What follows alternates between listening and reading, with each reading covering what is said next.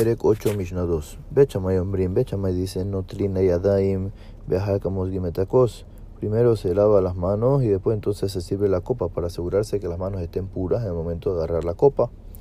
Ubedil el Ombrim, él dice, mosgimetakos, primero servimos el kos y después entonces nos lavamos las manos.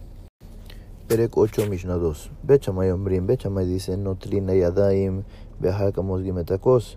Primero se lava las manos y después entonces se sirve la copa para asegurarse que las manos estén puras en el momento de agarrar la copa. Ubedil el hombre, él dice, tacos, primero servimos el kos y después entonces nos lavamos las manos. Perek 8, Mishnah 3. Bechamay ombrim mekaneach yadav bamapau manija a la shulchan. Ubedil el ombrim a la keset. Dice, nos limpiamos las manos con la toalla y la ponemos sobre la mesa. No vaya a ser que donde él se sienta hay una impureza y entonces al final termina impurificándose.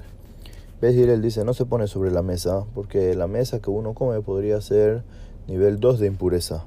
Pero, eh, ¿qué hace entonces? Pones la toalla en donde te sientas.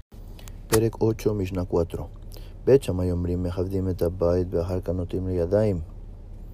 Bechamay dicen, primero se limpia la casa, se recoge las sobras de la comida y después entonces se hace Maimah Harunim.